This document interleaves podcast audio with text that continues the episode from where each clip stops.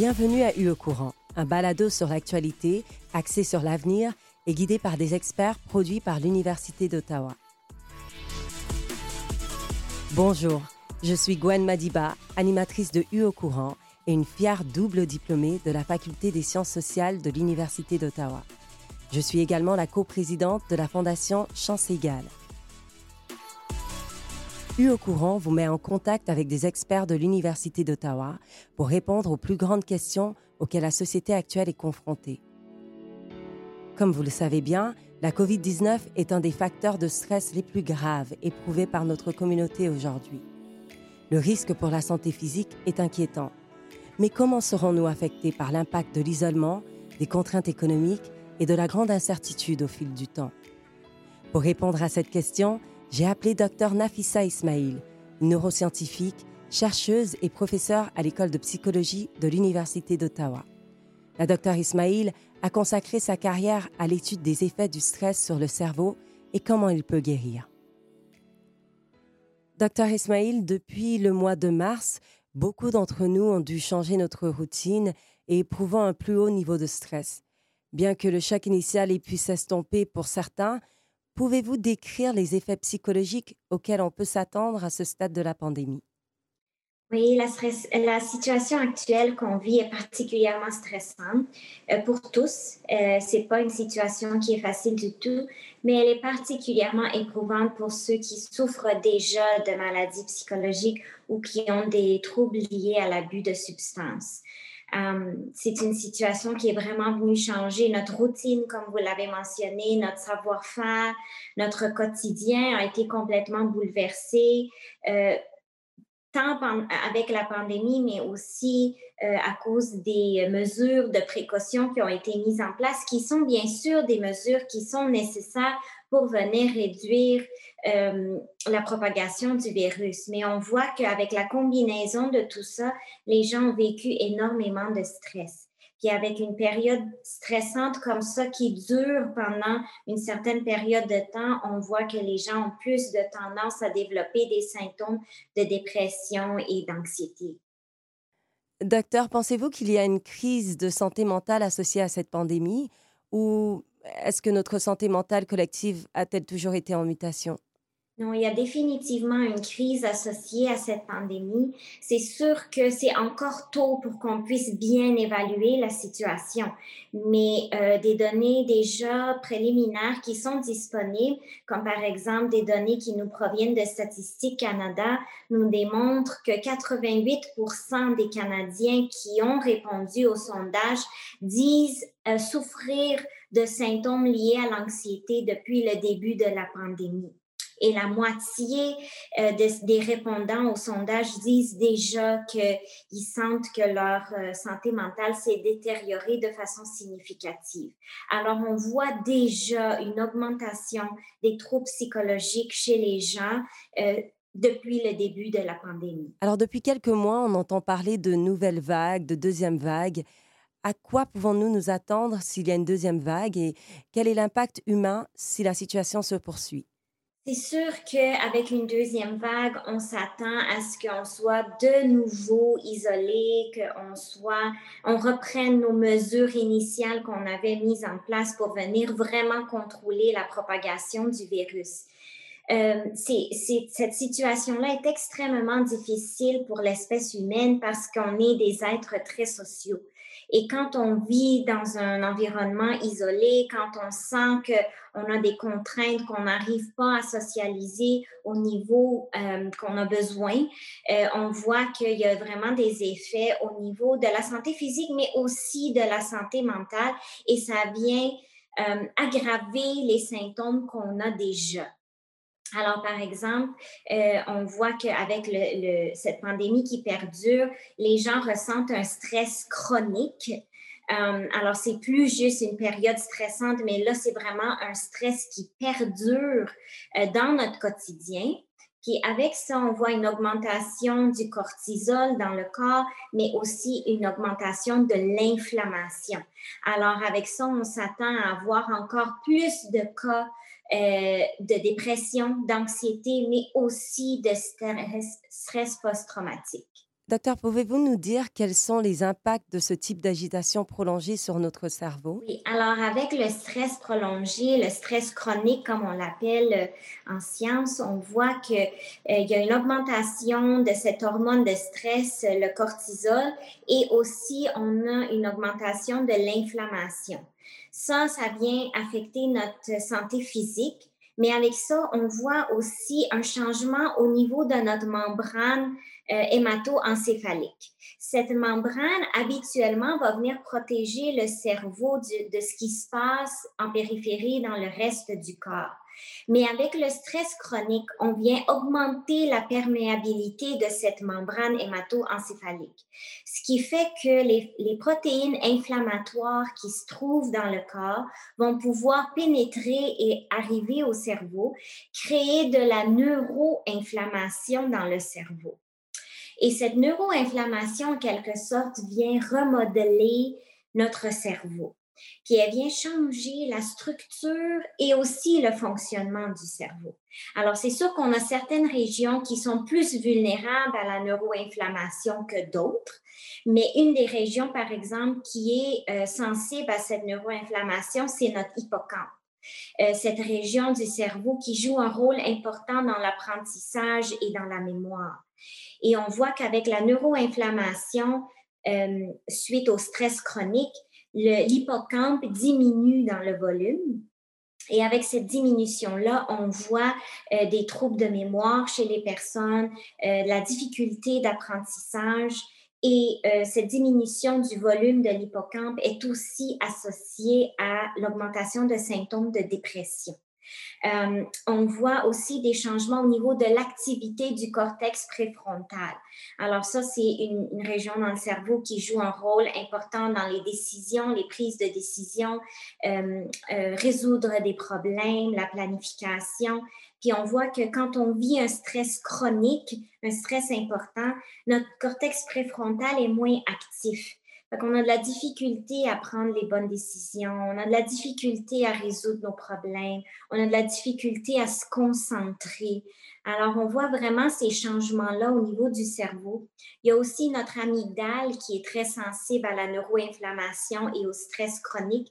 Et là, ici, il va y avoir une augmentation de l'activité, contrairement au cortex préfrontal. Et avec une augmentation d'activité dans l'amygdale, on voit qu'on a de la difficulté à réguler nos émotions. Et c'est là qu'on voit plus d'anxiété chez les personnes suite au stress chronique. Alors, d'un point de vue euh, neurologique, quels sont les moyens de préserver ou de renforcer la résilience et quelles sont vos meilleures recommandations pour maintenir la santé mentale? Alors, la bonne nouvelle, c'est que les recherches animales nous démontrent que euh, les effets néfastes euh, du stress chronique sur le cerveau sont réversibles. Tout dépend de la durée de l'exposition à ce stress chronique-là, de l'âge euh, de l'individu et aussi on voit des différences entre les mâles et les femelles, les hommes et les femmes. Euh, alors, la meilleure façon de pouvoir euh, protéger notre cerveau, le rendre plus résilient pendant cette période de stress chronique, c'est vraiment d'essayer de gérer notre stress de façon saine de façon à ce qu'on puisse diminuer le cortisol et l'inflammation qui se trouvent dans notre cerveau. Et il y a plusieurs moyens qu'on peut prendre pour y arriver. Entre autres, euh, on peut essayer de contrôler euh, mieux notre situation de stress. Des fois, euh, c'est pas évident de, de, contrôler la situation stressante elle-même, mais on peut venir euh, contrôler un peu les facteurs autour de cette situation stressante-là qui peuvent venir diminuer un peu euh, la gravité de la situation puis nous aider à nous sentir un peu plus en contrôle. Euh, on peut essayer aussi euh, de, s'organiser un peu mieux parce que souvent le stress est causé par le fait qu'on a tellement de tâches à accomplir, tellement de choses à faire, mais que le temps est limité, puis on n'arrive pas à faire tout ce qu'on a besoin de faire, puis ça, ça devient une grosse source de stress. Alors d'essayer euh, de peut-être s'organiser un peu mieux pour pouvoir mieux gérer notre temps, pour pouvoir mieux accomplir toutes les tâches qu'on a besoin d'accomplir au moment où on a besoin euh, de les accomplir, euh, d'essayer de dormir bien. Alors, le sommeil est très, très important pendant cette période-là, pendant les périodes de stress chronique. Puis on voit que souvent, à cause du stress chronique et le cortisol et l'inflammation qui est élevée dans notre corps, le sommeil est particulièrement perturbé. Alors, ça va être important d'essayer de relaxer avant d'aller se coucher, d'essayer de diminuer euh, ce niveau de cortisol qui se trouve dans le corps, l'inflammation, pour qu'on puisse être bien détendu avant d'aller au lit et de faudrait aussi pas hésiter à aller chercher de l'aide quand on a besoin d'aide parce que c'est important de se sentir soutenu euh, mieux on est soutenu, moins mieux on se sent entouré, euh, plus on va être résilient, puis mieux on va être capable de gérer euh, cette situation de stress-là. Alors ça aussi, ça va être très important. alors aussi, c'est des fois, c'est d'être conscient que la situation est stressante parce qu'on l'aperçoit comme étant stressante. Et puis, comme c'est une situation souvent qu'on ne peut pas vraiment changer grand-chose, on est dedans, puis c'est stressant, on peut peut-être essayer de changer notre attitude par rapport à cette situation stressante-là. Alors, on peut peut-être essayer d'y voir un peu de positif. C'est pas facile, mais essayer d'y voir du positif parce que la réalité est que c'est une situation temporaire. Et peut-être au lieu de la voir comme étant très stressante, on peut peut-être essayer de voir ça comme une aventure, quelque chose qui est temporaire, on va le gérer, on va le gérer ensemble et puis on va y passer au travers et tout va être correct après. Alors, si on arrive à changer notre attitude, on va être moins stressé dans cette situation-là et on va réussir à devenir plus résilient, protéger notre santé mentale et protéger notre cerveau. Docteur, tout à l'heure, vous nous invitez à ne jamais hésiter à aller chercher de l'aide. Au cours des derniers mois, on a vu vraiment un élan de solidarité au sein euh, de notre communauté.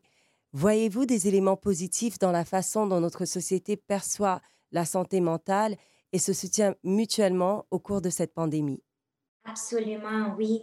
C'est vraiment chaleureux de voir comment notre société est venue se rassembler pour vraiment démontrer que oui, on a une distanciation physique, on est séparés physiquement, mais on est dedans tous ensemble.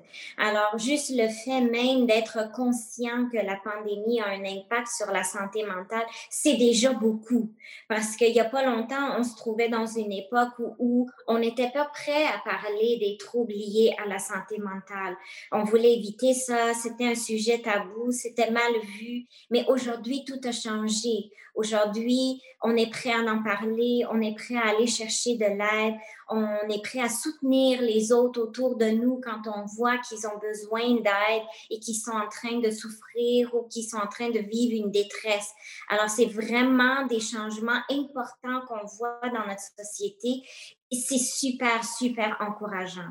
Au niveau des gouvernements fédéraux et provinciaux aussi, on voit qu'ils ont mis en place plusieurs services pour soutenir euh, bien la santé mentale de notre population durant cette crise importante. Et ça aussi, c'est tellement important parce qu'il n'y a pas longtemps, ces services de santé mentale étaient inaccessibles pour plusieurs.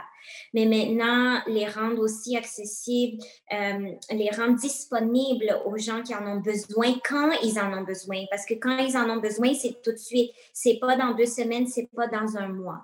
Alors, les rendre disponibles pour qu'ils soient euh, présents immédiatement quand les gens en ont besoin, c'est extrêmement important et ça nous avance beaucoup, beaucoup dans la protection de notre santé mentale plus on est capable de protéger notre santé mentale pendant cette pandémie, plus on va en ressortir fort et prêt à agir, euh, prêt à rebâtir tout ce qui se trouve autour de nous avec une force euh, qu'on va avoir besoin plus tard. Docteur Ismaël, merci beaucoup. Euh, vous avez partagé énormément d'informations importantes avec nous aujourd'hui et je suis certaine que plusieurs personnes vont pouvoir en bénéficier. Donc, je vous remercie infiniment pour le temps que vous nous avez accordé aujourd'hui. Merci beaucoup de m'avoir reçu. Merci à notre invité, Dr Nafissa Ismail. Vous pouvez suivre les travaux du Dr Ismail en visitant le laboratoire Nice neuroimmunologie, stress et endocrinologie à travers le site web sciencesociales.uottawa.ca barre oblique NISE. Si vous êtes aux prises avec des problèmes de santé mentale, vous disposez d'un certain nombre de ressources. Veuillez consulter le site web de l'Association canadienne pour la santé mentale à l'adresse ottawa.cmha.ca et pour un soutien immédiat, contactez la ligne d'écoute téléphonique d'Ottawa au 613-722-6914. Pour plus d'informations sur la santé mentale et la réponse de l'Université d'Ottawa au COVID, veuillez consulter la description de cet épisode.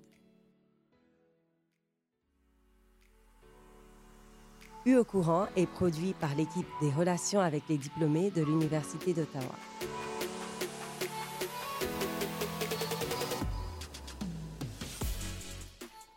Cet épisode a été enregistré à Papa Podcasting à Ottawa, Ontario. L'université reconnaît qu'elle est érigée en territoire algonquin non cédé. Pour en savoir plus à propos de U au courant, visitez le site uottawa.ca diplômé.